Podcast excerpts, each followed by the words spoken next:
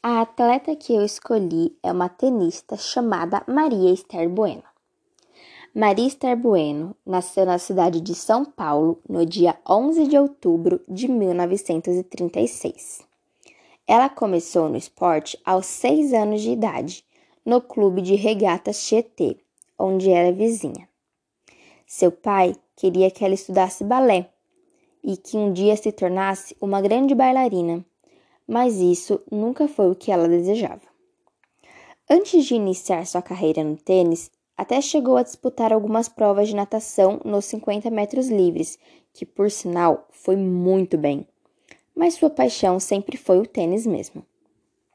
Considerado o maior nome do tênis brasileiro entre homens e mulheres, Marista Bueno foi eleita em 2012 a melhor atleta da modalidade no século XX na América Latina,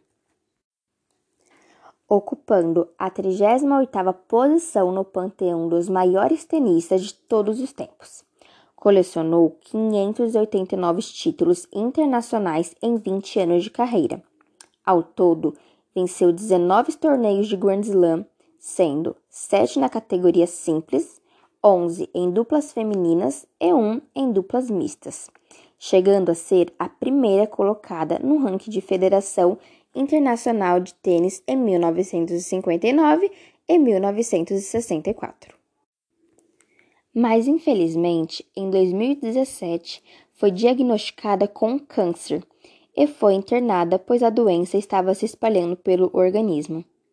Durante sua recuperação com radioterapia, voltou a sentir dores e novos exames apontaram que um novo câncer havia se espalhado.